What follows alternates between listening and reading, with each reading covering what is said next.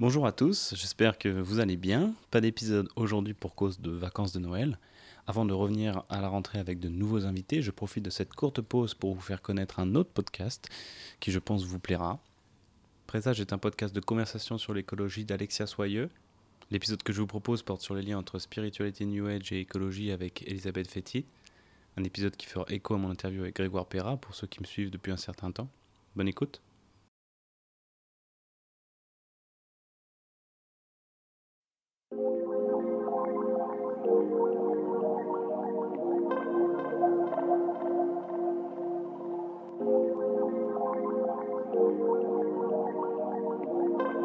Notre maison brûle. Et nous regardons ailleurs. Bienvenue dans Présage, des idées pour nourrir l'esprit et remettre radicalement en question l'état de notre monde. Je suis Alexia Soyeux et je reçois Elisabeth Feiti. Elisabeth Feiti est documentariste et créatrice du podcast Méta de choc qui propose des entretiens et des chroniques afin d'éduquer à l'esprit critique et de questionner nos croyances. L'idéologie du développement personnel, qui infuse profondément nos sociétés occidentales contemporaines, puise ses racines dans la spiritualité New Age, née à la fin du 19e siècle aux États-Unis. Plus qu'un mouvement, une pseudo-science ou une religion, c'est un vaste courant de pensée et de pratique qui considère que nous avons tous et toutes un potentiel divin qu'il nous appartient de cultiver par la spiritualité, la connexion à la nature et aux énergies. La pensée New Age, aujourd'hui, elle est mainstream. Si on parle de pensée positive ou du fait qu'on crée notre réalité, personne ne va être choqué. L'individu, seul responsable de ses pensées et de son chemin de vie, est ainsi invité à attirer le positif grâce à la loi de l'attraction. Ces idées se développent particulièrement à partir des années 70 qui voient naître la commercialisation de nombreuses techniques pseudo-scientifiques d'amélioration de soi, avec par exemple la méditation de pleine conscience, la gestalt thérapie, la programmation neurolinguistique et autres soins énergétiques. Parallèlement, le néolibéralisme fournit un terreau fertile aux idées New Age. Le monde de l'entreprise participe ainsi largement à la diffusion de l'idée que chacun a le pouvoir et donc le devoir de s'accomplir et de devenir meilleur. Je pense que le libéralisme profite beaucoup de la diffusion de cette euh, pensée New Age parce que elle permet de justifier euh, le côté individuel et non collectif des problématiques. Donc on va, par exemple, en entreprise, dire aux gens mais écoute, change le mindset. Hein. L'écologie, la santé et le bien-être sont des portes d'entrée privilégiées vers ces croyances. En effet, le mouvement New Age et une partie du mouvement écolo sont imbriqués, partageant des racines historiques et des valeurs communes, articulées autour d'une certaine conception essentialiste et idéalisée d'une nature originelle. De l'anthroposophie aux thérapies de santé alternatives, un vaste ensemble de pratiques et d'idées se développe avec des idées controversées, voire problématiques. L'éco-spiritualité, quant à elle, entend apporter d'autres réponses à la lassitude et au désespoir face à l'immensité de la catastrophe écologique. Si l'on peut questionner le fait qu'une élévation spirituelle participera concrètement à agir sur le monde, il faut également souligner les nombreux stéréotypes véhiculés par l'éco-spiritualité, comme les notions de féminin et de masculin sacré. Elisabeth Fetty, ancienne adepte de la spiritualité New Age, nous éclaire sur les fondements de ces croyances, leurs implications idéologiques et leurs risques. Et pour approfondir ces vastes sujets, je vous renvoie aux chroniques de la spiritualité contemporaine proposées par Elisabeth dans Méta de choc et dont les liens sont en description de l'épisode. Elisabeth Feiti, bonjour. Bonjour. Euh, vous êtes documentariste, créatrice du podcast Méta de choc, qui a pour but d'éduquer à la pensée critique appliquée à soi-même. Absolument. Et donc, qui cherche à comprendre pourquoi on pense ce qu'on pense. Mhm.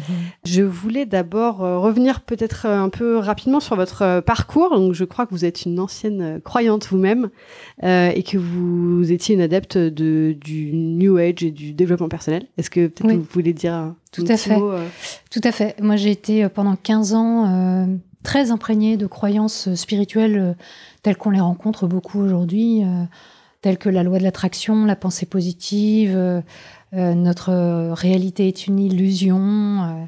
et j'y suis entrée par effectivement le développement personnel, par une technique de développement personnel qui mettait dans des états modifiés de conscience mhm. et qui permettait supposément d'atteindre des strates un peu euh, inconnues de, de soi, de son inconscient.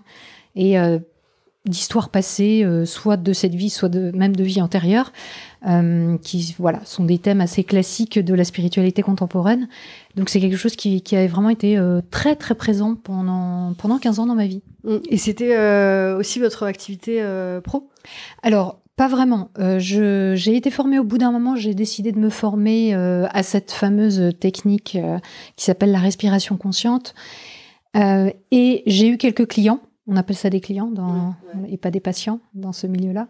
Mais euh, j'avais pas de velléité hein, à avoir euh, à ce que cette activité soit mon activité principale. J'avais d'autres activités professionnelles à côté, euh, notamment de, de, faire des films, de, de, mm. produire et monter des, des, des, des contenus audiovisuels. Mais euh, oui, ça a été très très présent dans ma vie et j'ai eu quelques clients. Et si j'ai pas poursuivi, malgré le fait que j'ai suivi une formation sur plusieurs années, c'est parce que je j'étais pas très euh, convaincue en fait de l'efficacité sur les autres, malgré le fait que moi-même j'ai eu l'impression que ça m'avait beaucoup servi, beaucoup euh, profité en fait euh, d'être dans ce milieu-là de développement personnel. Mmh. Mais vous étiez quand même, parce que je vous ai entendu dire dans d'autres euh, médias que vous étiez quand même assez euh, profondément imprégné tout ça. Euh, il y avait des histoires de d'enfants cristal. Euh. Ah oui, oui. Ah, Vous étiez à fond, quoi. Ah, j'étais très, très à fond. Alors, ça s'est mis en place progressivement, mais effectivement, au bout de dix ans, euh, j'étais voilà euh, convaincue que j'étais une enfant euh, indigo, pas une enfant cristal, parce que je suis trop vieille pour être une enfant cristal. Mais voilà, il y, a des, il y a un ordre aux choses. Mais voilà, j'étais persuadée d'être une incarnation venue sur Terre pour aider l'humanité à atteindre son potentiel divin, etc augmenter les énergies de la Terre et, des humains. Donc euh, oui, ça, ça, allait assez loin. Je croyais aux Illuminati, je croyais aux reptiliens, je croyais à, beaucoup de choses euh, en lien avec euh, les croyances New Age. Pour des personnes qui sont vraiment engagées de manière profonde dans ces croyances, parce que toutes les personnes qui croient à la, loi de l'attraction ne croient pas forcément être des enfants indigos ou, ne croient pas forcément aux Illuminati. Ouais. Et donc vous en êtes sorti Oui, j'en suis sortie il y a quelques années à un moment où justement j'étais quand même très engagée et, où je me rendais compte que j'étais entrée dans une dynamique où euh, c'était clairement euh, la lutte du bien contre le mal, euh, que moi j'étais du côté du bien et que je devais lutter contre le mal et je sentais les énergies, je, je commençais à me dire que je pouvais soigner les gens par l'imposition des mains, etc. Et en même temps, il y a cette espèce de mythologie dans, dans ces croyances qui, qui dit que bah, plus on est élevé, et moi, j'avais la sensation d'être très élevée euh, spirituellement euh, et donc énergétiquement. Et plus on est repéré par les forces du mal, donc par les énergies négatives, par les extraterrestres maléfiques, etc., et qu'on est attaqué psychiquement, euh, spirituellement, etc. Et, et, du coup, j'étais entrée dans cette espèce de lutte un peu paranoïaque, et ça ne me convenait pas.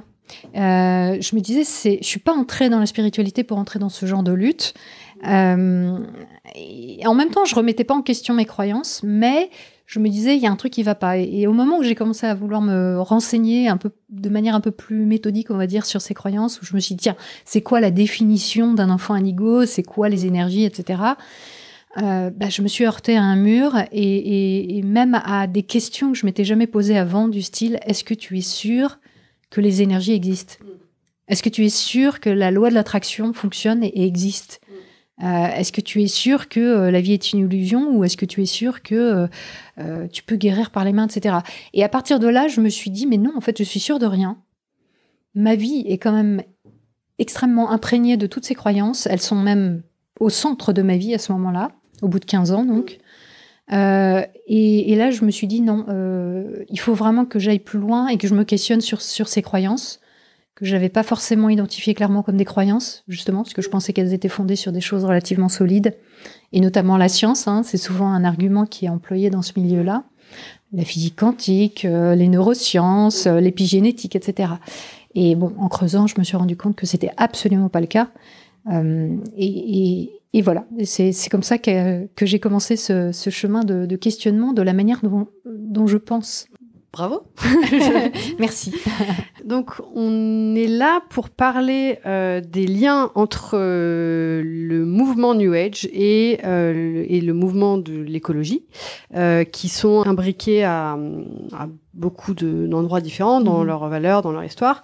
Euh, mais plus largement, aujourd'hui, euh, il semble assez difficile de tracer les frontières entre les, les- le monde du New Age, le monde du développement personnel, la pensée positive, euh, parce que ce sont des, des valeurs et des idées qui semblent infuser l'ensemble de la société contemporaine, en tout cas des sociétés euh, occidentales.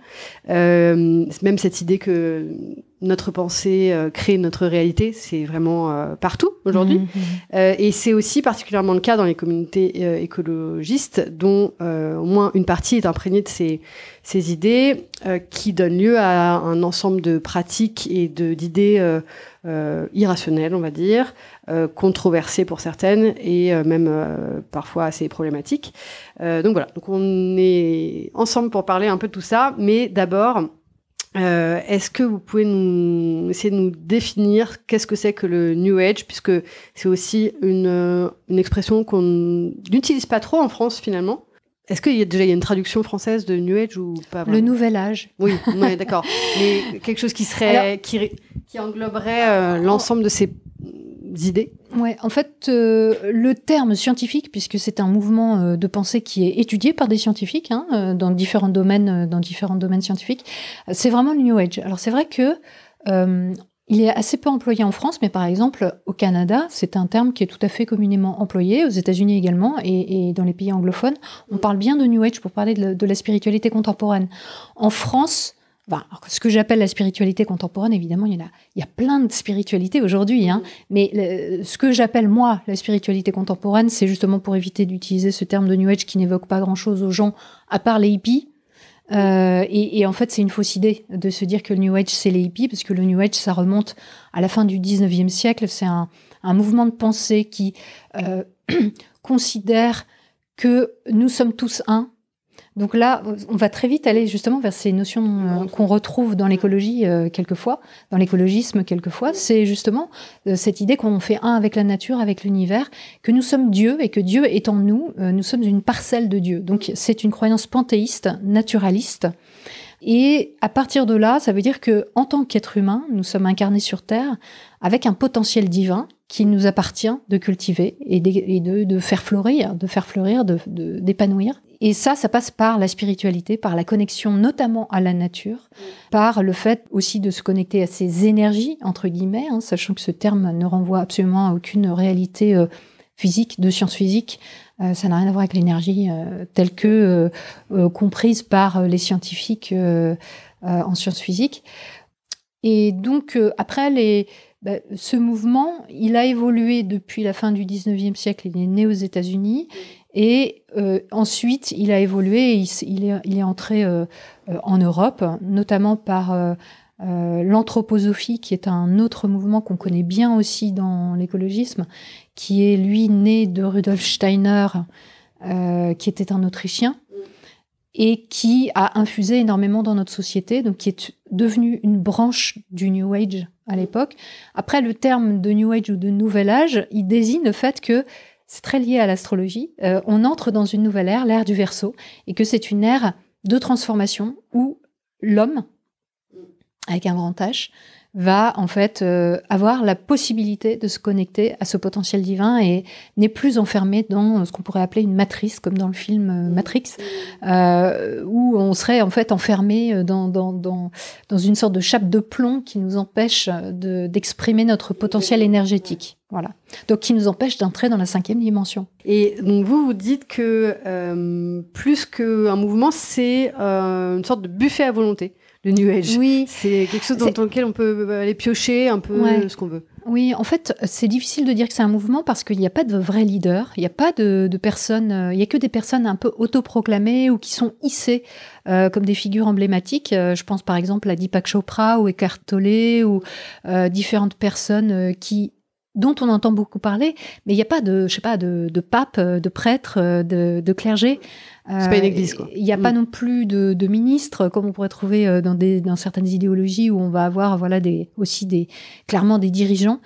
C'est au gré des époques, du temps, euh, des idées qui évoluent aussi parce que le effectivement, moi je dis que c'est un buffet à volonté parce qu'il y a énormément d'idées qui se côtoient dans le New Age, qui ont une cohérence, mais qui peuvent paraître, vues de l'extérieur, quelquefois un peu incohérentes, parce que tellement elles sont nombreuses et tellement euh, elles sont euh, variées. Le New Age, moi j'y suis entrée par euh, le développement personnel, mais on peut y entrer par l'alimentation, on peut y entrer par l'écologisme, on peut y entrer par le yoga, par la méditation et par tout un tas de choses qui au départ ne sont pas forcément New Age en réalité, mais qui sont des milieux très très imprégnés par euh, ces idées-là.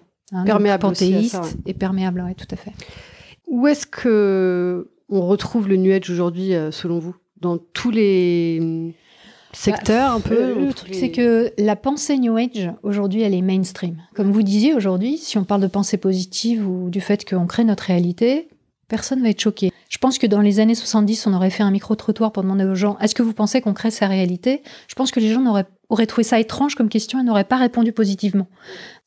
Je crois que, justement, euh, les hippies, c'était une étape dans l'histoire du New Age, mais aujourd'hui, c'est tout a explosé. Enfin, c'est un mode de pensée qui est commun au sens, euh, voilà, il se trouve partout, quoi moi, j'aurais tendance à dire qu'il infiltre tout. Il infiltre, il est présent dans l'entreprise, il est présent dans notre conception de nous-mêmes, dans la manière de nous organiser, de, nous projeter dans des projets personnels, même par rapport à, à, notre vie amoureuse. On peut se dire qu'on a une, on doit trouver notre âme sœur, etc. Enfin, je veux dire, après, il y a des niveaux de croyances qui sont variables en fonction des personnes, mais je pense que la philosophie entre guillemets euh, du New Age, elle est présente partout en fait. Je renvoie les, les auditeurs auditrices euh, à un de vos épisodes sur l'histoire de, de l'ésotérisme New Age, mais sur euh, pour récapituler quand même peut-être rapidement les grandes étapes historiques. Donc c'est naissance au 19e siècle aux États-Unis. Oui. Alors à la fin du 19e siècle, il y a un mouvement qui s'est créé qui s'appelait la nouvelle pensée et qui est vraiment à l'origine de la loi de l'attraction et de la pensée positive. Donc ça, ça date de la fin du 19e siècle, ce qui est quand même très ancien. Ça, ça, voilà, ça a plus de 100 ans, donc euh, c'est pas du tout nouveau, hein, la loi de l'attraction. Ensuite, euh, toujours à la fin du 19e siècle, on a eu la théosophie, la société théosophique qui a été fondée par euh, Elena Blavatsky à New York, et ça, c'est un mouvement, euh, la société théosophique, qui euh, dit que euh, toutes les théologies, toutes les religions sont valables et qu'elles comprennent dans leur essence une vérité avec un grand V qui est ultime et à laquelle nous n'avons pas forcément accès en tant que pauvres humains, mais dans notre état terrien, on va dire, mais qui existe et qui est infusée dans toutes, dans toutes les religions et dans toutes les spiritualités. C'est aussi Elena Blavatsky qui a euh, intégré euh, toutes les notions hindouistes euh, et bouddhistes de chakra, de réincarnation, de maître ascensionné, donc de channeling aussi qu'on retrouve beaucoup, c'est-à-dire la communication avec des êtres, soit des êtres supérieurs, soit des extraterrestres, soit des anges, etc., qu'on retrouve beaucoup dans le milieu New Age, dans la spiritualité à l'heure actuelle. Euh, et cette vision donc euh, qui, qui, dit que toute la, vérité ultime se trouve dans toutes les pensées, c'est aussi un ultra relativisme qu'on retrouve aujourd'hui aussi, qui est de dire il n'y a pas de vérité euh, ou tout est vérité. Donc c'est un relativisme extrême qui est très problématique parce que ça veut dire que tout est bon ou tout est mauvais. Enfin, tout est possible et que si on a une expérience de vie, quelle qu'elle soit, ben, quelque part, euh, elle est là pour nous apporter un enseignement sur notre chemin. Et voilà, les, à la limite, il n'y a pas de victime, il n'y a pas de bourreau. La clé, c'est l'individu, en fait. C'est soit qui, soi-même, on est maître euh, voilà, de notre euh, pensée, de notre expérience, et on peut déterminer ce qui est bon pour nous, mauvais. Tout est bon en soi, en fait, parce que on est incarné sur Terre pour faire l'expérience de notre propre divinité au stade d'illumination ou de non-illumination dans lequel on se situe. Donc si on a une vibration basse, ça veut dire qu'on a voilà, on n'est pas très évolué sur le sur le chemin, euh, mais on a cette essence divine qui nous permet potentiellement de, justement d'aller euh, vers plus de, euh, de spiritualité et d'évolution. Donc ça veut dire que rien n'est problématique en soi, qu'on peut dans une incarnation être un bourreau, dans une autre incarnation une victime, mais qu'au bout du compte on est tous divins, donc tout est mis au même niveau, ce qui est vraiment horrible. Ça veut dire qu'il y a zéro responsabilité. Euh, alors, c'est très ambivalent parce que il y a à la fois une responsabilité à 100%, effectivement, de notre vécu puisque nous le créons, nous projetons par nos pensées. Et à la fois, ça veut dire aussi que si je veux maintenir un niveau élevé de conscience, il ne faut pas que je sois dans le négatif puisque je dois voilà, cultiver une pensée positive et je ne vais pas accuser ou poursuivre une personne qui a eu, euh, par exemple, qui, qui, a eu des, des, actes répréhensibles. Euh, donc, il y a une déresponsabilisation dans ce sens-là euh, des actions de ses propres actions des actions des autres au, regard de la société. Et tout est effectivement ramené à l'individu dans le sens où bah, rien n'est très grave, on est juste en train de faire une expérience sur la Terre, dans une prochaine incarnation, ça se passera autrement. Euh, nous, on a la responsabilité de notre propre vécu, de notre propre chemin aujourd'hui, ici et maintenant. Vivons le moment présent. et puis pour le reste, bah voilà, c'est pas très grave en fait. Donc ça veut dire aussi que si on est en échec dans sa vie, c'est de sa faute. Oui, alors ça c'est le pendant vraiment problématique pour beaucoup de gens qui sont euh, inscrits assez profondément dans ces croyances, c'est qu'au bout d'un moment, même si au départ, on se dit, ah, mais c'est génial, je suis responsable, ça veut dire que j'ai le pouvoir, j'ai le contrôle sur ma vie. Et ça, c'est vraiment un sentiment qu'on peut avoir au début quand on entre dans ce type de croyance, euh, un peu d'ivresse ou de, de, soulagement, de se dire, ah, bah, j'ai les moyens d'agir. Parce que si je modifie mes croyances, si je modifie euh, mes pensées, alors je peux créer une autre réalité. C'est génial. Sauf que, s'il nous arrive des pépins, euh, voire de graves euh, accidents, euh, un cancer, ou voilà quelque chose qui, qui, nous, qui nous fait beaucoup souffrir, et eh ben, avec, dans, dans, ce, dans ce type de pensée, on va se dire qu'est-ce qui a fait que j'ai projeté cette réalité? Quelle est ma pensée qui a généré cette chose-là? Et donc, on arrive dans le côté bah, vraiment voilà, euh, un peu anxiogène, un peu beaucoup anxiogène de, ce type de croyance, qui est finalement que, bah oui, je suis responsable de tout, de tout ce qui m'arrive, de ce qui arrive aussi à la planète. Et, c'est aussi pour ça que beaucoup de personnes vont euh, euh, se regrouper dans des méditations collectives, par exemple, ou dans des pour des activités plus de sorcellerie qui sont aussi liées au New Age, vont jeter des sorts en faveur du climat et des choses comme ça. Euh, donc il y a aussi des rassemblements écologistes qui sont là justement pour essayer de contrecarrer euh, cette action qu'on a euh, en commun et qui, et, qui peut être justement négative, alourdie d'un point de vue énergétique. Donc, on va essayer de remonter le niveau, entre guillemets. Et c'est donc euh, une pensée qui ne prend pas en compte euh, les structures sociales, les discriminations. Euh, si je subis du sexisme, du racisme, de l'antisémitisme, que sais-je, bah, c'est quand même de ma faute parce que j'ai pas assez projeté de, Alors, de positivité. On parle pas de c'est de ma faute, mais on, on, parle de responsabilité à 100%. Tout le monde est responsable à 100% d'une situation. On a co-créé cette situation.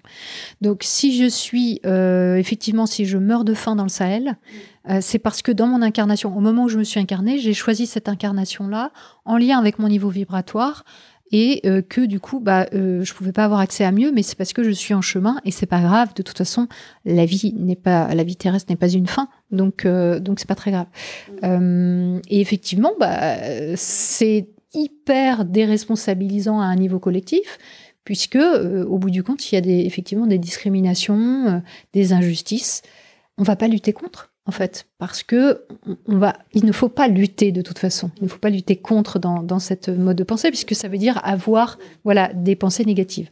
Donc, on va plutôt essayer de voir le bon côté des choses, en quoi on peut devenir résilient entre mhm, guillemets, mhm. dépasser voilà, dépasser euh, nos limites, euh, se questionner soit sur comment ne pas reproduire ce type euh, de situation et ne pas en souffrir surtout, c'est-à-dire comment moi je le vis et c'est en ça que je suis responsable aussi. Je suis responsable de mes émotions, de la manière dont je vis, par exemple, un antisémitisme dont je serais la cible. Et à aucun moment, on va essayer de se dire, bon, comment on peut éviter que l'antisémitisme se propage ou qu'il y ait des discriminations euh, sexistes au travail. Non, c'est pas un questionnement New Age ça. Ce qui est quand même assez euh, frappant, c'est de voir que donc les croyances New Age euh, sont très liées au développement personnel enfin en tout cas le développement personnel puise une grande partie, je pense, de ces, de ces euh, euh, préceptes dans des idées New Age. Et le développement personnel, aujourd'hui, enfin, aujourd'hui, le développement personnel est très développé, très puissant. C'est un business énorme et mhm. c'est une idéologie qui infuse aussi beaucoup le milieu du travail. Euh, donc, comment est-ce qu'on peut détricoter un peu l'histoire du développement personnel et du New Age? Est-ce que euh, euh, c'est la même origine ou voilà Est-ce que vous avez un peu de, de une vision là-dessus? Bah, On peut pas les détricoter parce qu'ils sont intimement liés. C'est-à-dire que oui, bien sûr, on peut euh, trouver peut-être des démarches de questionnement sur soi-même avant la naissance du New Age, mais bon, il y a plus de 100 ans, ça m'étonnerait que ça ait vraiment existé. On peut trouver aussi depuis des démarches parallèles où des gens se sont posés euh, des questions sur eux-mêmes, etc., philosophiques, euh, psychologiques, etc. Mais le développement personnel en, tant que tel, et il faudrait le définir, mais déjà en termes historiques, c'est vraiment quelque chose qui émane du mouvement New Age. C'est-à-dire, c'est la commercialisation, la financiarisation euh, du bien-être personnel. et ça, vraiment, il y a un moment euh, vraiment qui est fondateur, en tout cas qui est euh, un grand, grand tournant dans le développement du développement personnel, justement, de ce marché. C'est euh, dans les années 70 la création d'un institut aux États-Unis, en Californie, qui s'appelle l'Institut Esalen, qui était un, et qui est toujours d'ailleurs, parce qu'il est très, très actif encore aujourd'hui, un institut de recherche, entre guillemets, qui avait pour objectif euh, de dépasser les dogmes, le dogmatisme de la science, en proposant euh, des, euh, en essayant de trouver, de chercher des techniques d'amélioration de soi dans l'optique de d'atteindre son potentiel humain. Donc cette notion de potentiel humain, elle est fondamentale et on la retrouve beaucoup hein, dans le vocabulaire du New Age et euh, dans le vocabulaire euh, bien sûr du développement personnel. Et c'est dans ce centre-là qui a été créé par euh, deux étudiants d'Harvard qui étaient des hippies, qui, ont eu lieu tout un tas d'expérimentations. Alors dans les débuts, dans les années 70-80, beaucoup sous LSD, mais après ça, ça a continué. on parle aussi beaucoup de la DMT aujourd'hui. Tout ça, c'est des expériences euh, qui ont été menées à une époque voilà, où on s'intéressait beaucoup aux psychédéliques, etc., euh, aux hallucinogènes, et où on se disait qu'on pouvait avoir accès à des états supérieurs de conscience par des états modifiés de conscience.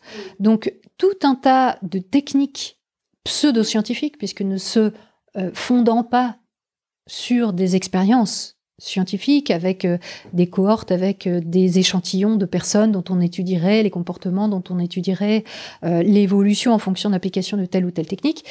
toutes ces pratiques, en fait, bah, elles émanent en particulier de ce centre haleine. Donc on peut trouver dedans, par exemple, la gestalt, la respiration consciente dont je parlais tout à l'heure, qui est issue du rebirth, le rebirth étant une technique euh, voilà, qui permet de régresser potentiellement, enfin en tout cas c'est ce qui est proposé jusqu'à sa propre naissance.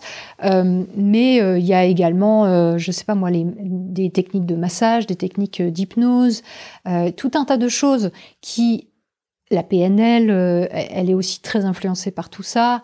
Il euh, y, a vraiment énormément de techniques qu'on retrouve aujourd'hui qui sont proposées, euh, aussi très orientales, entre guillemets, parce que c'est effectivement une, une, réappropriation, une déformation euh, qu'on retrouve, comme je le disais tout à l'heure, dès la fin du 19e siècle, de techniques orientales, de méditation. Donc, par exemple, la méditation de pleine conscience est issue de l'Institut Zalen. Hein. Voilà. Donc, alors après, bien sûr qu'il peut y avoir des études qui sont aujourd'hui faites sur essayer de comprendre qu'est-ce que la méditation peut apporter ou pas, etc. Mais en tout cas, au départ, il y a clairement euh, voilà, une démarche, comme je disais, de, démarche de, de, de, de, faire payer en fait des gens pour qu'ils aillent mieux. voilà. Donc c'est ça le développement personnel et, et, et, c'est vraiment très différent d'une démarche d'accompagnement en psychologie clinique où on va se fonder sur des travaux qui ont été faits et qui montrent que telle ou telle technique, par exemple dans le cas d'un trouble anxieux ou dans le cas d'un trouble alimentaire ou dans le cas d'une dépression, on va pouvoir euh, proposer une technique ou une médication euh, en fonction du cas. Le développement personnel s'adresse à tout le monde avec des techniques qui n'ont pas pu prouver leur efficacité et qui sont les mêmes pour tout le monde en fait. Mm. Et euh, il faut aussi bien faire la distinction entre euh, pensée positive, développement personnel et psychologie positive, qui est encore autre chose, qui est née euh, dans la fin des années 90 et qui vise, qui est une branche de la psychologie qui vise à étudier euh, pourquoi les gens vont bien. peu. Exactement. C'est- Ouais, la Mais- psychologie positive est un domaine de recherche. Ouais. Mais c'est quand même le, le point commun de parce que c'est souvent un peu confus quand même. On fait un peu un melting Mhm, pot et en, en parlant de tout ça.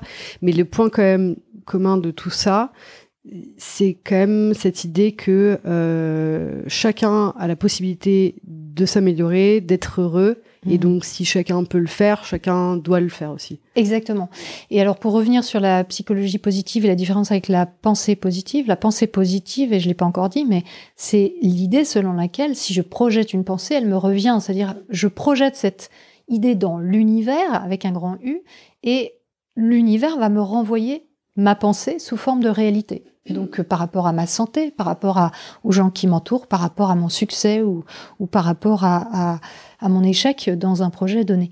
Donc, c'est vraiment une pensée, la pensée positive, et ça, souvent les gens l'ignorent, mais c'est son fondement est spirituel. Hein, il consiste à penser dans, ce, dans cette idée panthéiste que, euh, que l'univers me renvoie ma réalité et que je crée vraiment ma réalité de toute pièce. Alors, c'est très différent de ce qu'on peut étudier, par exemple, en, en psychologie, qui s'appelle euh, la prophétie autoréalisatrice, et qui est un phénomène connu et étudié, et qui consiste à dire, bah oui, effectivement, si je ne vais pas bien et que je vais à un entretien d'embauche, par exemple, il y a fort à parier que je vais pas être très convaincante euh, et que la personne en face va se dire, bah non, je vais pas la prendre Ou si euh, à je ce souris euh, toute la journée, fort à parier que je vais recevoir des sourires en retour. Voilà, exactement. En, en même temps, c'est pas forcément systématique. C'est-à-dire, c'est pas parce que je vais bien que je vais forcément avoir euh, cet emploi, et c'est pas parce que je souris aux gens qui vont pas me faire du mal. Euh, donc euh, voilà. Par contre, statistiquement, on observe qu'effectivement, la prophétie autoréalisatrice, c'est que euh, j'ai tout simplement un impact interrelationnel. euh, ou tout simplement dans, dans mes actions, dans mes décisions, dans ma manière de mener mes projets, euh, parce que mon état d'esprit euh, voilà, va, changer mes actions et mes pensées, euh, il va avoir un impact. Voilà. Alors, pour en venir au lien entre les croyances New Age et l'écologie, donc on l'a dit un petit peu, il y a des, valeurs communes et euh, une histoire commune. Est-ce que on peut déjà faire un genre de périmètre de quels sont justement les, mouvements où les, le- les- les idées écolos sont particulièrement fortes dans le mouvement New Age, par exemple euh, l'homéopathie, l'agriculture biodynamique. Enfin, c'est en fait c'est très très large. Mhm.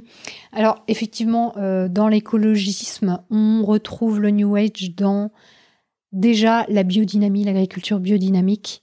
qui est Euh, très forte en France. Alors, très forte, non, parce qu'en fait, elle, elle, elle représente très peu d'hectares de culture. Qui a de l'aura, on va dire. Mais en tout cas, on en parle beaucoup. C'est vrai que dans le vin, par exemple, si on va chez un caviste, tout de suite, il va nous proposer un vin biodynamique parce que il sait que c'est quelque chose de vendeur et puis c'est- quelque chose sur lequel il se fait plus de marge que euh, sur un, un- un vin euh, classique. Euh, donc oui, on va souvent entendre parler de biodynamie, notamment dans la viticulture, mais ça reste vraiment Oui, en termes très, de parcelles, très oui, peu répandu. Et alors, encore moins la biodynamie qui, en ce qui concerne les cultures maraîchères. Vraiment, encore moins. Alors, la biodynamie, il faut préciser ce que c'est. Euh, c'est une culture qui reprend à peu près les canons de l'agriculture biologique au sens large. C'est-à-dire qu'on va éviter les intrants chimiques industriels, mais on va avoir des intrants chimiques dits naturels. C'est-à-dire euh, dans l'agriculture biologique, on peut trouver par exemple, euh, je sais pas moi, du sulfate, des choses comme ça, qui sont des produits chimiques entre guillemets, c'est-à-dire qui ont une action chimique sur le vivant, euh, mais qui sont pas issus euh, d'une usine, voilà, hein, ou d'une euh, d'une d'une confection industrielle. Alors l'anthroposophie, la, la biodynamie, qu'est-ce qu'elle fait? Elle va partir de, ces, de cette même idée que la nature est bonne et qu'il faut éviter les intrants industrialisés. Et elle va ajouter des potions magiques, des rituels, euh, des prières, euh, des sacrifices euh, d'animaux également, des choses comme ça, en fonction de l'astrologie de Rudolf Steiner, qui est donc son inventeur. La biodynamie, c'est pas quelque chose d'ancestral du tout. Hein. C'est une technique qui a été inventée de toutes pièces par Rudolf Steiner dans les années 1920 et qui repose sur sa vision spirituelle de l'univers, hein, qui est donc une vision New Age, avec ses variantes à lui, puisque il a euh, eu des inspirations euh, spirituel à partir de sa lecture euh, des annales akashiques, qui sont donc une sorte de bibliothèque universelle mystique dans laquelle on pourrait trouver les grandes vérités de l'univers. Donc, il a, à partir de là, créé tout un système. Et donc, en agriculture biodynamique, on va enterrer des cornes de vache avec de la bouse de vache dedans dans un coin du champ à certaines périodes, à la fin de l'hiver, euh, au moment de la pleine lune, etc., ou à la lune montante, je ne sais plus les détails, mais bref. Euh, et on va ensuite récupérer euh, à la fin du printemps ces, ces, cornes avec cette, ce qui est devenu une sorte d'engrais, en fait, cette, cette bouse de vache décomposée. Et on va ensuite non, non pas les pendre sur les cultures, mais en faire en fait une solution homéopathique, dynamisée, ce qu'on appelle hein, euh, en biodynamie. Euh, c'est-à-dire qu'on va mélanger quelques pincées de, cette, de, de, cet engrais dans des litres et des litres et des litres d'eau et qu'on va brasser en faisant des huit avec l'eau dynamisée. Euh, voilà, exactement. Donc c'est aussi lié à la mémoire de l'eau. C'est aussi lié avec cette à ça qui est effectivement une théorie pseudo-scientifique qui n'a jamais euh, qui non seulement n'a jamais euh, réellement euh, été prouvé, mais surtout dont on a prouvé que c'était faux. Mais en tout cas, qu'est-ce que c'est que la biodynamie C'est ça, c'est des solutions magiques, des potions magiques qu'on crée suivant des rituels, avec aussi des prières, avec des, des, paroles particulières, avec des, des moments particuliers. et il n'y a rien de, comment dirais-je, en, en, en, termes d'intrants, justement, de choses qui sont ensuite mises sur le champ, euh, on va pas euh, retrouver d'agents euh, biologiques particuliers en fait qui vont avoir un impact sur les cultures. Hmm. Donc ça c'est pour donc l'agriculture biodynamique. On a évidemment donc on en a parlé. Euh, tout ce qui a trait à la santé, donc euh, les médecines douces ou alternatives, euh, la santé au naturel, on va dire. bon, on va va pas détailler chaque pratique parce qu'il y en a beaucoup, mais sur quelle conception de la nature tout ça se fonde? Bah, c'est une nature à la fois bonne, inconditionnellement bonne, transcendante, et une nature euh, qui a aussi une sagesse intrinsèque, euh, dont on peut apprendre des sagesses.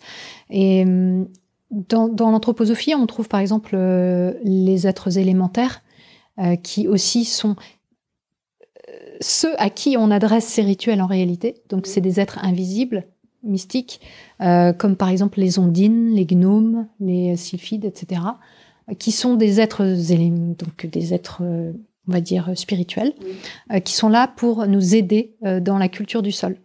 Et c'est pour eux qu'on fait ces, ces choses-là. Euh, maintenant, on trouve aussi d'autres influences. Hein. par exemple, vous avez un institut qui est assez connu dans le milieu écologiste, qui s'appelle l'Institut, la, la, Fondation Finhorn, qui est en Écosse, qui a été vraiment très très importante dans la pénétration de la spiritualité dans le monde écologiste.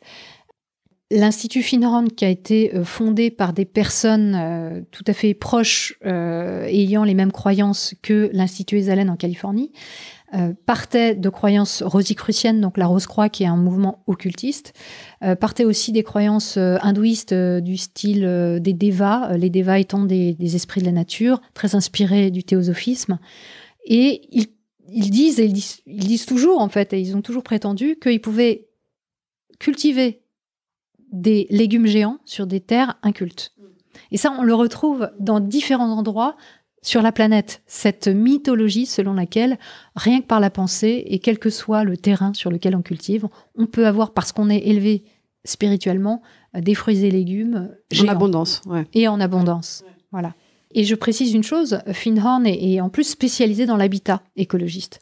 Donc euh, on a euh, dans l'habitat écologique. Donc on a là euh, quelque chose qui est aussi touche encore plus à l'écologie. Il n'y a pas mm. que la culture. Ouais, c'est tout ce qui est géobiologie de l'habitat aussi. Alors il y a la géobiologie de l'habitat, effectivement, le fait d'essayer de, de, gérer les énergies telluriques et les énergies tout court de l'habitat pour favoriser la santé de l'humain, la santé des animaux, mais aussi pour être euh, enfin pour euh, influencer favorablement euh, notre intégration à la nature et donc ne pas abîmer la nature. Mm. Gaïa Gaïa. Bon, c'est vrai qu'il y, a un- il y a un paquet quand même de, de différentes pratiques et de, de business autour de tout ça. Mais les gens sont souvent très euh, sincères hein, dans, dans leur pratique. C'est pas que du business, c'est-à-dire euh, bien Oui, sûr qu'il y a bien des sûr. gens qui se euh, voilà qui, qui, qui font une reconversion professionnelle et qui vont se tourner vers ça et qui en font leur gagne-pain. Mais souvent, c'est des personnes tout à fait sincères qui croient dans cette spiritualité. Mais justement, comment est-ce que ça, est-ce que ça fonctionne un peu comme un, un continuum, c'est-à-dire qu'on commence à croire quelque chose parce que finalement, euh, euh, ça fait pas de mal, et puis on, on avance de plus en plus dans des idées, euh, je vais pas dire farfelues, mais euh, ésotériques. Est-ce que c'est comment ça s'opère un peu la, la radicalisation des Bon, alors d'abord, il n'y a pas non plus tout le monde qui est radical. hein. Moi, j'ai été très radical dans mes croyances. Ça ne veut pas dire que c'est quelque chose de courant. Maintenant, je pense que l'entrée dans l'éco-spiritualité, euh, elle peut se faire de deux manières. Soit on a une expérience personnelle avec la nature qui nous paraît transcendante. hein. donc, on peut avoir une expérience euh, inouïe sur laquelle on n'arrive pas à mettre de mots un, un jour euh, dans une promenade, dans, dans- dans- voilà, une expérience en pleine nature et où on va essayer de chercher des raisons. On va essayer de chercher aussi un décryptage, une interprétation à donner à ça, parce que on n'arrive pas à le faire, c'est quelque chose d'inouï. Donc, euh, on va se renseigner, et, et- et là, il y a des gens qui vont arriver avec des réponses. Et ça peut être notamment cette spiritualité, mais ça peut être aussi des réponses plus religieuses, hein, puisque l'éco-spiritualité, elle a été investie aussi par euh, les églises catholiques ou l'islam, etc. Donc, euh, euh, ça, ça, ça peut se faire dans ce sens-là. Mais ce qu'on trouve beaucoup aujourd'hui, c'est aussi évidemment le fait d'entrer par, euh, par une porte. Euh, ben, ce que je disais tout à l'heure, le yoga, l'alimentation, euh, la préoccupation écologique, la- l'angoisse écologique aussi. Le fait de se dire, on est vraiment mal barré. Euh, qu'est- Qu'est-ce que je peux avoir comme, comme levier d'action à mon niveau? Moi, je suis pas euh, politicienne, je, je, je suis pas décideuse, euh, je suis pas scientifique, euh, je suis pas agronome. euh, Qu'est-ce que je peux faire? Et là, on peut effectivement, quand on commence à s'investir sur cette question, soit en se renseignant, soit en devenant militant, euh, rencontrer aussi ce type de discours où des gens vont nous dire bah oui tu peux mener une action. Par exemple viens faire une méditation avec nous et on va élever le niveau de conscience de la terre on va aider Gaïa et on va euh, aider l'humanité à euh, euh, à dépasser l'état dans lequel dans lequel elle est actuellement. Et ça te fera du bien aussi. Voilà. Et il y a tout un mouvement aussi lié à l'éco-psychologie qui est très fondé sur des croyances New Age puisque c'est une des fondatrices euh, de la fondation. Finhorn, Joanna Macy, qui a créé l'éco-psychologie. Donc là encore, l'éco-psychologie n'a de psychologie que le nom, puisque ça n'est absolument pas fondé sur euh, des recherches scientifiques en psychologie, et que euh, ça, son efficacité euh, n'est pas du tout euh, prouvée.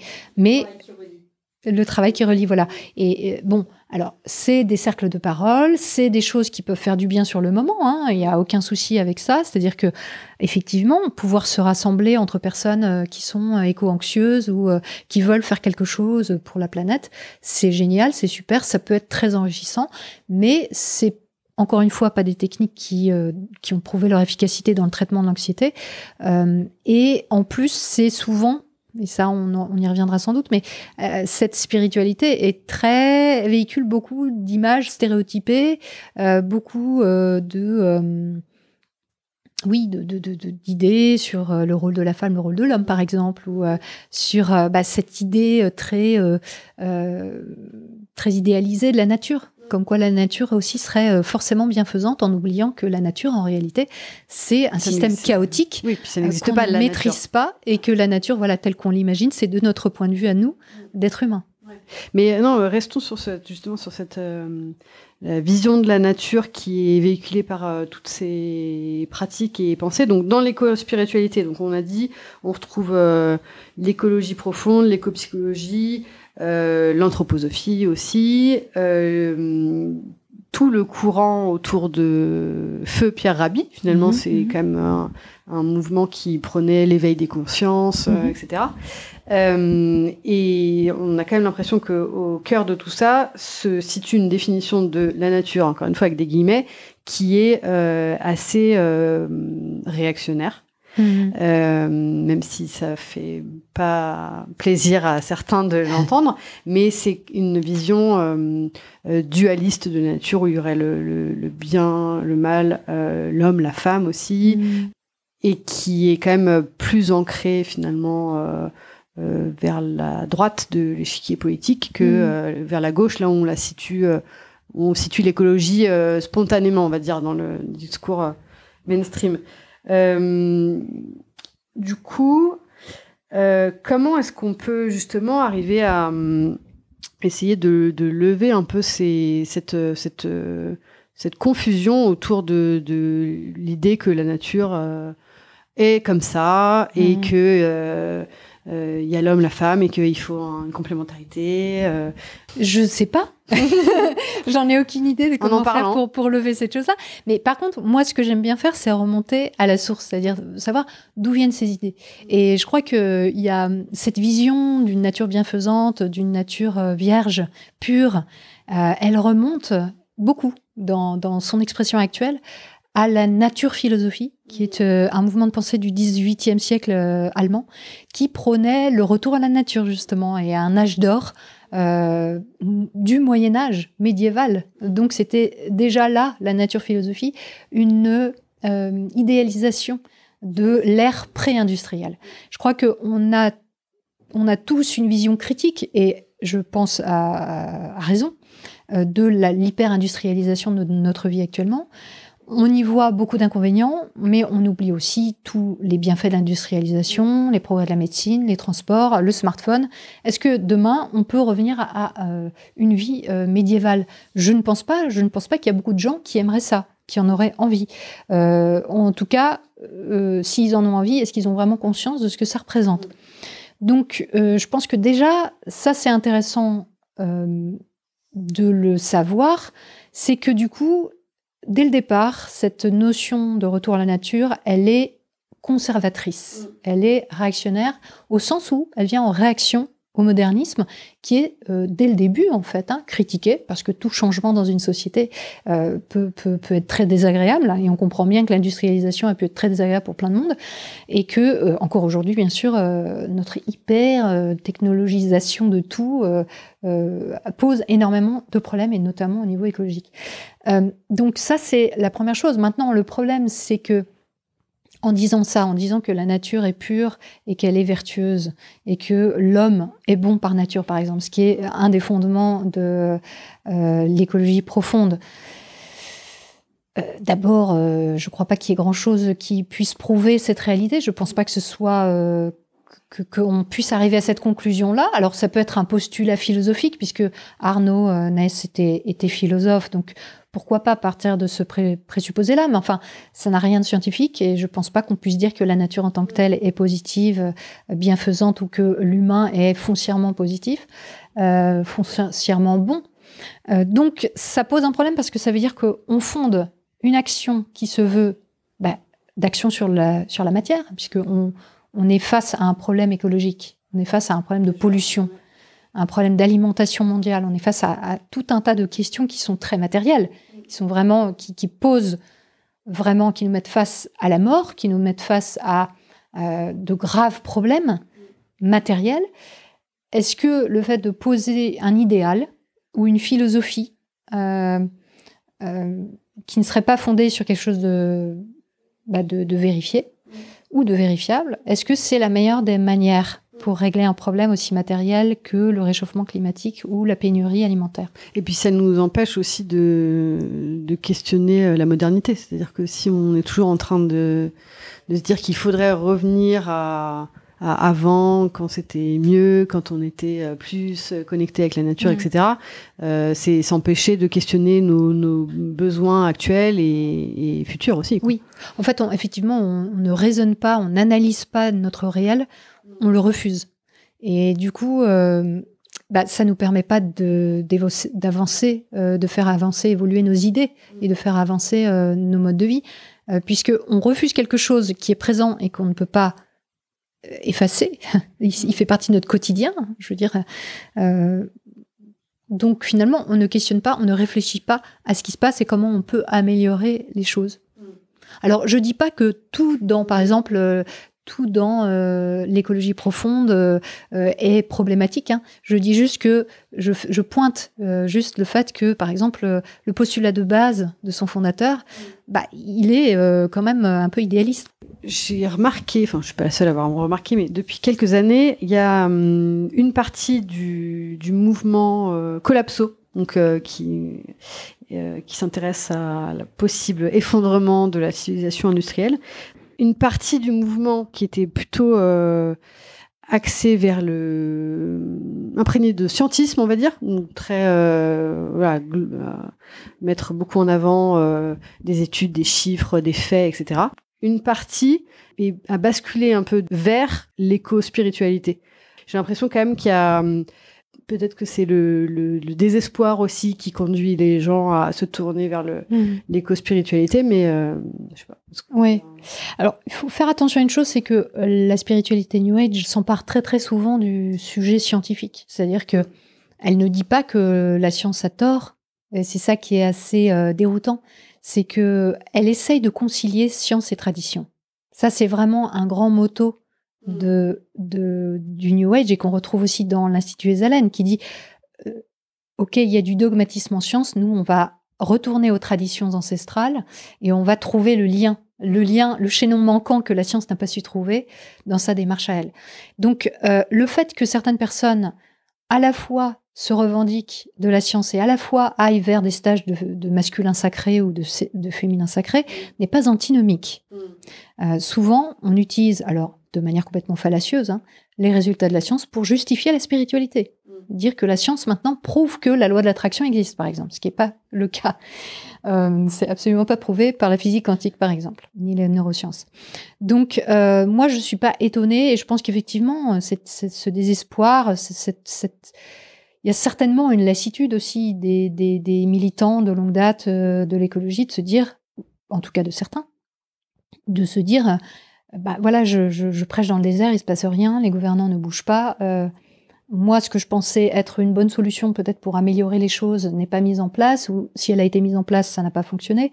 Et euh, bah, comme il y a cette pénétration euh, ambiante aujourd'hui de ces notions spirituelles, ça devient très tentant de se tourner vers la pensée magique, vers, euh, vers une solution euh, bah, qui coûte beaucoup moins cher, qui permet de, ren- de rentrer dans une communauté euh, plutôt bienveillante, entre guillemets, de gens qui ont l'air d'être dans l'amour et la lumière, euh, dans le positif permanent. Ça fait du bien, sans doute, euh, aussi.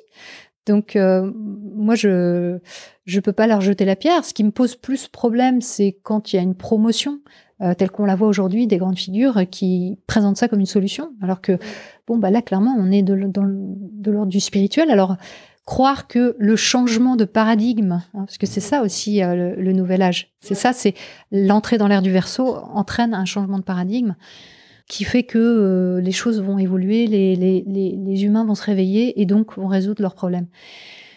Euh, ça me semble vraiment une pente glissante très très problématique, quoi. Non seulement, en fait, ça mélange un aspect spirituel, personnel, religieux aussi pour certaines personnes, à des problématiques matérielles. La disparition des espèces, euh, la déforestation, le réchauffement climatique, c'est des choses extrêmement matérielles. Alors, bien sûr, je sais que ces personnes, comme moi-même, j'ai pu le croire, pensent que euh, faire des méditations collectives permet euh, de repousser euh, les, bah, les énergies négatives qui créent cette situation sur Terre, qui nous transcendent en fait. C'est ça l'idée, c'est que toutes ces catastrophes nous transcendent, sont liées à des choses qui nous transcendent et que donc il faut agir à un niveau transcendantal, il ne faut pas agir à un niveau matériel. Il faut aussi agir, euh, se changer soi et changer son entourage au fur et à mesure pour pouvoir changer le monde. Exactement. Euh, ça, c'est la fameuse phrase de Gandhi, hein, de commencer par se changer soi-même pour euh, pouvoir euh, changer le monde. Euh, ok, mais en réalité, euh, malheureusement, ça ne porte pas ses fruits de faire ça. Ouais. Puis quand même, euh, enfin, vous dites que ça vous pose pas de problème. Moi, ça, ça me pose quand même des problèmes de, de voir qu'on continue à, à maintenir des, des, des archétypes sur euh, ce que serait le féminin et le masculin euh, sacré. Euh, je pense que, enfin, là, on est en 2022. J'aimerais bien qu'on passe à autre chose, quoi. Ah oui, alors j'ai fait une chronique sur ça qui s'appelle le féminin sacré, et c'est vrai que au départ, si c'est notions-là mettent en avant, au contraire, euh, le fait de dépasser pouvoir, les, euh, les ouais. stéréotypes et de mettre euh, l'homme et la femme dans chacun dans sa puissance à un même niveau, etc. D'éviter euh, justement tout ce qui est misogynie, etc. On se rend compte dans la pratique que euh, finalement ça véhicule exactement toujours les mêmes stéréotypes. L'homme est porteur de la force, euh, de la stabilité, la femme de quoi. l'intuition, de, euh, de la maternité, etc. Et en réalité, euh, ben, ça, ça ne fait que perpétuer sous une autre forme qui a l'air plus alléchante, qui a l'air moins rétrograde, euh, des choses qui sont euh, hyper, euh, bah oui, sexistes, euh, mais aussi des choses qui sont discriminantes envers les, les minorités, envers les personnes qui sont, euh, par exemple, euh, les personnes, je sais pas moi, par exemple chez les femmes euh, ou chez les hommes, hein, les personnes qui, qui sont stériles, qui ne peuvent pas avoir d'enfants ou qui ont des problèmes comme l'en- l'endométriose, on va dire, ah oui, c'est un problème de, de, de la pensée que tu projettes euh, sur ta féminité. hein. Il faut que tu te réconcilies avec tes féminités, tu auras plus de problème d'endométriose, ce qui est quand même énorme quand on sait que c'est une maladie non seulement qui fait énormément souffrir physiquement, mais qui est très identifiée et qui correspond à, voilà, à des problèmes physiologiques euh, clairs. Quoi. Donc euh, c'est c'est très très problématique. Ça met des gens, c'est comme les personnes qui vont allaiter ou pas allaiter, euh, etc. Enfin, c'est euh, hyper, euh, oui, stéréotypé. Ce que je veux dire quand je dis ça me dérange pas, c'est- ce que je veux dire, c'est que euh, on ne peut pas empêcher euh, chacun et chacune d'avoir ses croyances. Chacun a ses croyances et on peut pas, on va pas être euh, les gendarmes de ce qui se passe dans la tête des gens. Euh, moi, ce que j'encourage à faire avec mon podcast, c'est de se questionner pourquoi on croit ce qu'on croit et de se documenter aussi d'où ça vient. C'est toujours intéressant de savoir d'où ça vient. Quand on voit d'où vient cette histoire de féminin sacré ou de masculin sacré, et ce que ça véhicule et ce sur quoi ça prétend se reposer, comme par exemple des soi-disant sociétés matriarcales qui auraient existé avant et qui n'ont en, en réalité jamais existé. On n'a aucune trace historique, et il y a eu énormément de recherches de fait là-dessus, euh, de telles sociétés, euh, où les sorcières qui sont complètement idéalisées, et ça correspond pas du tout à ce que les historiens connaissent euh, de ce qui s'est passé euh, à l'époque de la sorcellerie jusqu'à jusque dans la période de la Renaissance. Donc tout ça, c'est c'est comme raconter des contes de fées euh, sur des bases qui ont l'air sérieuses, historiques, scientifiques, et qui en fait, non, ne sont pas corroborées par la science. Alors après, on peut se dire, ce n'est pas corroboré par la science, mais c'est un système de croyance qui me convient. Et là, bah, chacun est libre. Mais au moins que les choses soient faites en conscience, en connaissance de cause, ça, ça me semble intéressant.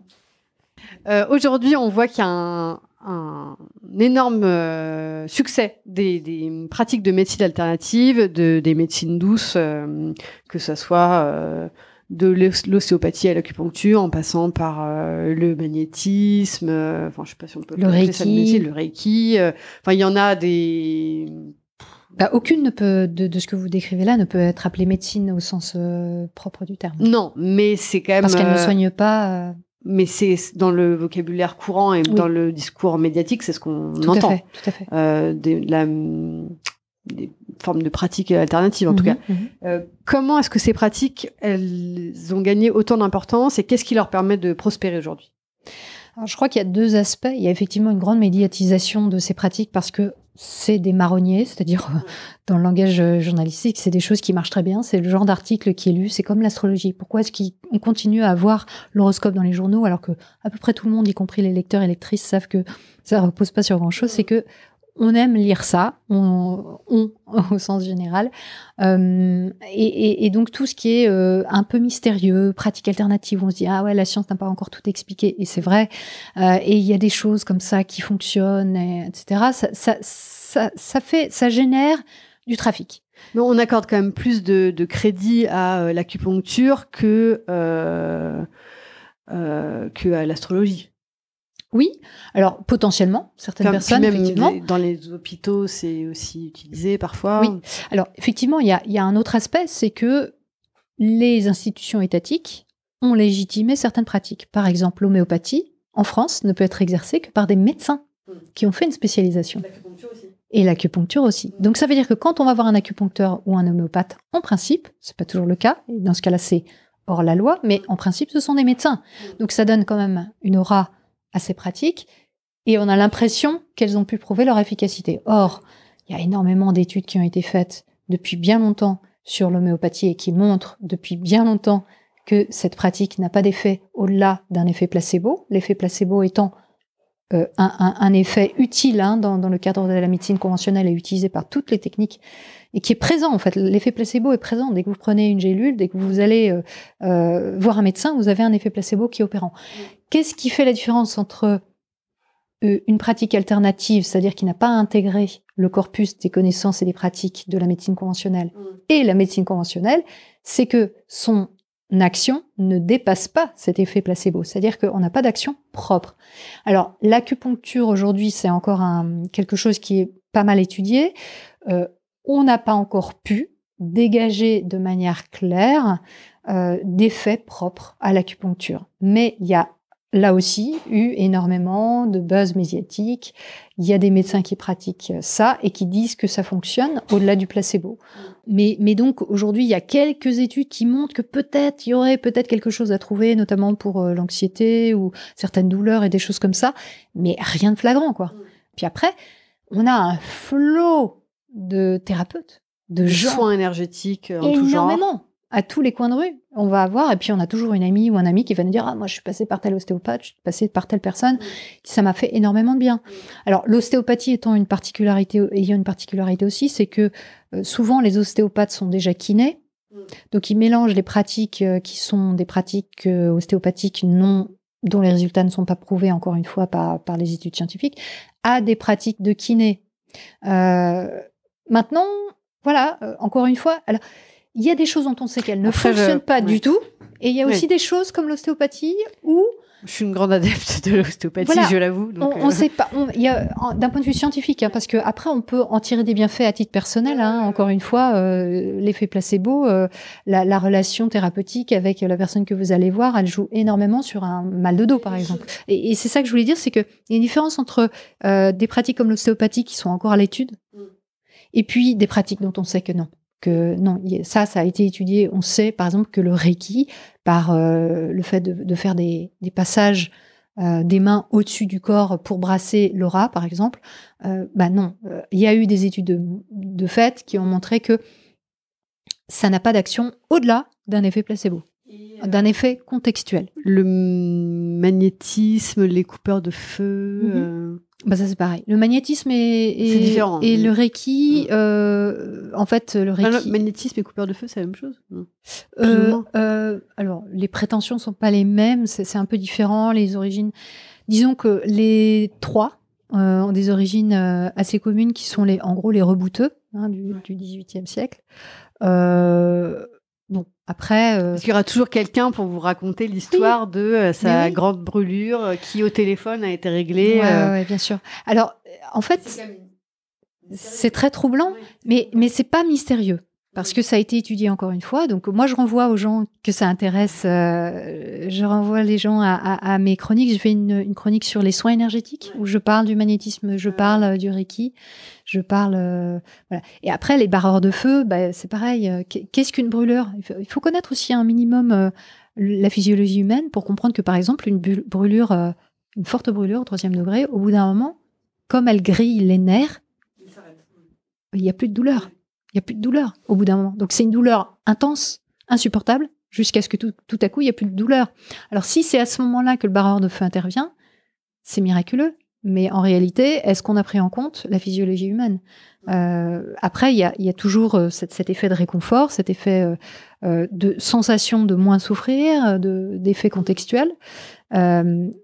Et, et, après, il y a aussi la plupart, la plupart de nos problèmes de santé se résolvent d'eux-mêmes. Par exemple, un rhume, vous pouvez prendre tout ce que vous voulez, l'homéopathie, n'importe, aussi le coccinum. Des, euh, ampoules d'eau de mer. Euh, vous allez, voilà, vous allez de toute façon, un rhume n'est pas traitable. Personne. Oui, on guérit en, une semaine. Et on guérit toujours au bout de quelques jours d'un rhume. Mais on peut se dire ah j'ai fait un grog, j'ai pris une tisane, ça allait beaucoup mieux et mon rhume est parti. Mais c'est là encore une question de connaissance de notre physiologie, des pathologies. Et qui connaît ça Je veux dire, à part des gens qui ont étudié la question, c'est normal qu'on soit ignorant de tout ça. Et on se laisse un peu berner par, euh, par euh, une illusion de résolution qui viendrait d'une cause qui n'est pas celle qui est la, cause réelle. En fait. Est-ce qu'on peut arriver à tracer une frontière entre ce qui est euh, dangereux, problématique, ou est-ce qu'il fait pas de mal et du coup, pourquoi pas?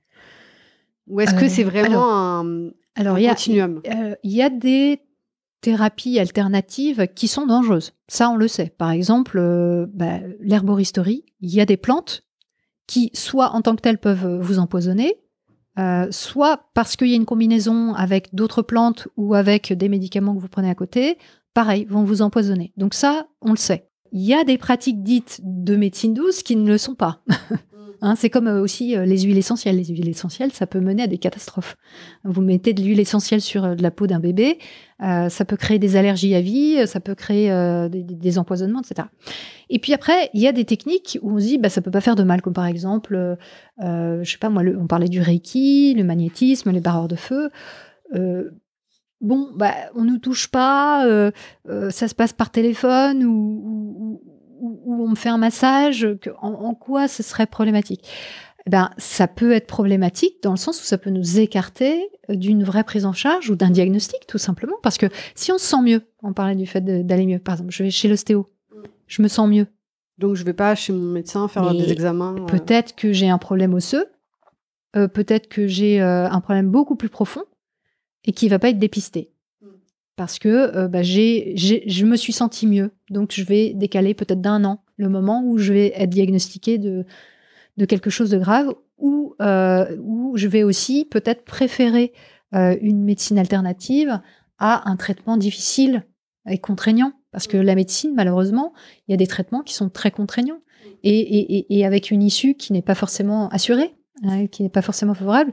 Et parce que voilà, la médecine n'a pas réponse à tout non plus. Donc on peut se tourner vers ça. Et on sait, parce qu'il y a eu des études de fait là-dessus, euh, euh, notamment une en 2018, qui montre que euh, y a plus de mortalité chez les personnes qui font appel à des médecines alternatives quand elles sont atteintes de cancer de manière complémentaire ou alternative, donc en- à la place de la chimiothérapie, radiothérapie, etc., traitement conventionnel du cancer.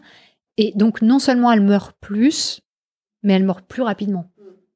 Euh, et pourquoi ça? Parce que bah, quand on, voilà, on est face à un traitement qui est lourd, qui nous bousille la vie, parce que je veux dire, prendre un, traitement chimiothérapie, euh, c'est, c'est voilà, c'est pas se sentir bien, c'est clair et net, et pendant longtemps, pendant des mois, voire des années, et ben, on peut être tenté de, d'observer moins rigoureusement son traitement et ça crée euh, des pertes de chance en fait. Donc ça c'est un peu l'effet euh, un peu sous-marin qu'on n'envisage pas euh, problématique des médecines alternatives.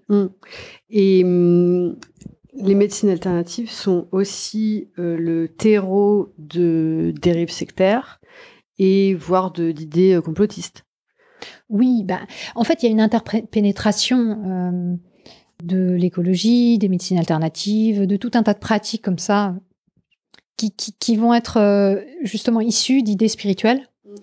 Évidemment que les personnes malveillantes vont se saisir des idées magiques qui font croire aux gens qu'ils ont des solutions toutes faites. Alors, une dérive sectaire, en général, elle est menée par... euh, en général, c'est pas toujours le cas, mais en général, elle est menée par une personne qui va clairement à, à- à- à tirer profit. Alors, il y a, y a- y a trois grands bénéfices hein, à monter une secte, je vous les donne. Hum, L'argent, le Alors, pouvoir. L'argent, effectivement, le fait de maîtriser les personnes qu'on a en face de soi et voilà, de, de les avoir sous emprise mentale, et le sexe. Il y a effectivement beaucoup de signalements qui sont faits euh, auprès des instances gouvernementales de lutte contre les dérives sectaires. Je pense notamment à la Mivilude, qui est un- voilà, une instance française euh, qui concerne la santé. Et c'est même le gros, le gros des, des, des saisines Mais la Mivilude n'a pas énormément de moyens quand même pour. la euh, Mivilude a très très très très ouais. peu de moyens. La Mivilude a un budget annuel de 85 000 euros, je crois, ce qui est très restreint. Euh, comme on peut s'en douter, euh, d'abord il y a très peu de personnel, ils sont une dizaine, et puis ils ont un budget rikiki, ils sont donc une c'est dizaine. c'est- ouais, non non non, c'est- l'angoisse totale, c'est vraiment problématique. Mhm. Il y a aussi quelque chose qui est euh, fort euh, aujourd'hui, c'est, euh, en tout cas j'ai l'impression qu'il y a une, une- vraiment une adéquation entre les valeurs promues par le New Age et les valeurs promues par euh, l'idéologie néolibérale. Enfin, le paradigme néolibéral dans lequel on vit, ces valeurs euh, qui mettent euh, en avant l'individu, euh, l'autonomie des personnes, l'idée qu'on est autosuffisant. Donc c'est aussi cette idée dont on parlait. Donc mon bonheur ne dépend que de moi et quand on veut, on peut. Mmh. est-ce que comment est-ce qu'on peut analyser cette concordance? Est-ce que le New Age s'est adapté au contexte néolibéral ou est-ce que euh, le néolibéralisme euh, génère un, un terreau euh, fertile pour les idées New Age? Ou est-ce que, enfin, c'est pas un hasard, j'imagine qu'il y a une telle alliance de, de, tout ça, quoi. Non, c'est, en fait, c'est les deux. C'est-à-dire que à l'origine du New Age, le premier penseur de la loi de l'attraction, il s'appelait Phineas Kimby aux États-Unis et lui, il est, bah, voilà, il est américain, donc il, il, baigne dans un, dans une société à la fois puritaine et euh, du rêve américain, du libéralisme américain, mm. euh, dans lequel il va pouvoir développer cette idée que, effectivement, si on veut, on peut. Donc, si euh, je projette des idées, je change mes pensées, je peux euh, me défaire de la tuberculose, je peux euh, guérir de telle ou telle maladie. Donc, il y a clairement cette espèce de truc, d'idée autour du self-made man et de et de et de du fait que on est maître, on peut être maître de sa destinée. Donc ça, je pense que c'est très très clairement lié au libéralisme. C'en est issu en fait. Hein, cette personne baignait dans cette dans cette pensée-là. Maintenant, aujourd'hui, évidemment que on, ne peut que voir euh, une concordance parce que je pense que le libéralisme profite beaucoup de la diffusion de cette euh, pensée New Age parce que elle permet de justifier euh, le côté individuel et non collectif des problématiques. Donc on va par exemple, en entreprise, dire aux gens, mais écoute, change de mindset, hein change de mindset et, tout ira bien. Euh, si tu es dans l'échec, c'est quand même toi qui es maître de la situation et qui dois le résoudre. Donc, va faire un stage de coaching. Puis il faut s'améliorer, s'adapter. Euh. Absolument. Donc, on va aujourd'hui retrouver ça. Euh, et ça va permettre d'éviter de, se poser les grandes questions qu'une entreprise devrait se poser toujours. C'est la première des choses, par exemple, le bien-être au travail, c'est d'abord et avant tout les conditions de travail. Donc, les conditions de travail, c'est le fauteuil, la chaise, le bruit. Euh, est-ce qu'on est dans un bureau confortable, etc. Est-ce qu'on habite loin euh, de son travail ou et est-ce qu'on a des heures de transport par jour? Est-ce qu'on est bien payé? Ça, c'est ça le bien-être au travail. Reporter euh, la responsabilité du mal-être au travail sur la personne, euh, évidemment, c'est se dédouaner de toute responsabilité en tant que collectivité, au niveau de l'entreprise, mais aussi évidemment au niveau des gouvernements, euh, de la prise en charge de la santé publique, etc., etc. Donc, euh, et, et, on parlait tout à l'heure des médecines alternatives. il y a un très clair mouvement à l'heure actuelle du gouvernement français vers une privatisation de la santé, qui passe notamment par le fait que les mutuelles proposent aujourd'hui tout un package de techniques alternatives, comme si ça allait euh, soigner les gens. Je veux dire, ça peut faire plaisir, ça peut faire plaisir et ça peut faire du bien dans la limite de ce qu'on a décrit, d'aller faire euh, une séance euh, de Reiki, mais c'est pas ça qui va soigner les gens, quoi. Il faut arrêter, il faut, voilà, les moyens, ils sont pas à donner de ce côté-là. Ils sont d'abord à donner, justement, pour que l'effet contextuel fonctionne bien dans le système public, il faut que, par exemple, les médecins aient le temps d'échanger avec leurs patients. Ce qui était une énorme plus-value des médecines alternatives, c'est justement le temps qu'on accorde aux gens, qu'on peut échanger, qu'on peut parler, qu'on peut laisser la personne s'exprimer, exprimer sa douleur, exprimer sa souffrance, etc. Euh, aujourd'hui, dans, dans la médecine conventionnelle, on a un vrai souci avec ça. Et il faudrait peut-être qu'on s'inspire justement des médecines alternatives euh, pour, pour offrir un contexte favorable justement à une bonne prise en charge la puissance aujourd'hui justement de ce un peu de ce bain idéologique euh, de, de la responsabilisation de l'individu, de l'idée que c'est un peu la, aussi la, fausse idée de la méritocratie finalement, de dire que ah, chacun est responsable de son destin, etc. Euh, tout ça, ça, ça aussi. Alors j'imagine c'est pas un complot du néolibéralisme, mais ah ça pourrait fait en tout cas de d'accélérer euh, l'atomisation de la société, le, le de détournement de, de l'action collective, de l'engagement dans, dans, les luttes euh, politiques. Et c'est aussi euh, euh, enfin c'est aussi c'est ce mouvement d'atomisation de, la société qui euh, favorise la marchandisation de la société, la disparition progressive, en tout cas l'amenuisement de, des, des, droits sociaux. donc finalement, c'est on, on, peut peut-être dire que l'idéologie du développement personnel, elle est favorable à la, montée en puissance du néolibéralisme. Oui, et, je pense que les personnes qui se retrouvent dans un certain conservatisme, dans, le fait de, de, faire du bénéfice, du profit à tout prix, va évidemment promouvoir la méritocratie, va évidemment promouvoir euh, euh, toute euh, technique qui permettrait de responsabiliser quelqu'un d'autre qu'eux-mêmes et de manière de manière euh, consciente ou inconsciente, hein, parce que ça ne veut pas forcément dire que les personnes qui proposent du développement personnel en entreprise sont forcément malveillantes. Elles peuvent aussi se dire que c'est positif, que ça peut apporter quelque chose, que ça peut dynamiser les équipes, euh, euh, redonner euh, du poil de la bête euh, à une personne qui est déprimée, etc. En réalité, ben non, elle, se cache derrière le petit doigt et, le problème il est ailleurs. Alors il n'est pas que au niveau de l'entreprise, c'est sûr et certain. Je veux dire, il y a tout un système sociétal derrière. Mais oui, c'est sûr que si on devait personnifier le néolibéralisme et en faire une personne, voilà, oui, le néolibéralisme profite d'un certain nombre euh, d'outils pour, euh, pour faire croître sa propre euh, mainmise sur la société, on va dire, si on veut voilà, rendre la chose hyper complotiste. Mais en tout cas, c'est c'est quand même assez frappant de constater que aujourd'hui, toutes les pratiques et les techniques de travail sur soi, de développement personnel, ne permettent pas de comprendre le, les structures sociales dans lesquelles on évolue et euh, enfin je veux dire si je veux travailler sur moi entre guillemets mhm. Euh, parce que j'ai des blocages, je ne sais quoi, etc.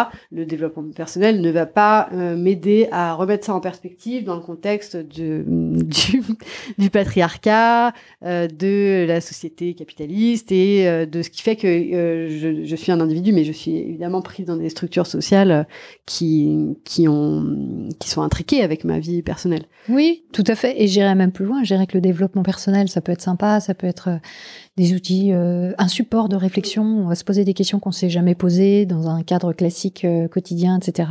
Et voilà, au même titre que si je me tire les cartes, euh, je peux trouver un support de réflexion sur ces cartes ou euh, je regarde mon signe astrologique, etc. Ça ne veut pas dire que ça va réellement m'aider à prendre les bonnes décisions et à vraiment comprendre ce qui m'arrive. Ça décentre, ça permet d'avoir une sorte de recul, mais au niveau collectif, effectivement, ça ne peut pas répondre aux questions, mais même à un niveau individuel, personnel, si ça suscite des questions chez moi, ça ne m'apporte pas forcément les outils pour les régler. Et peut-être même que ça induit des réponses toutes faites, prépagagées, justement liées à des croyances. Mm. Merci beaucoup, Elisabeth. Merci à vous. Merci beaucoup à Elisabeth pour notre conversation et merci à vous toutes et tous pour votre soutien et votre écoute. Vous pouvez partager les épisodes s'ils vous ont plu et mettre 5 étoiles sur iTunes pour permettre à d'autres personnes de découvrir le podcast plus facilement. Présage est un podcast indépendant. Le générique est un extrait du morceau L'eau de Sabrina Bellawell, mixé par Paloma Colombe. À très vite.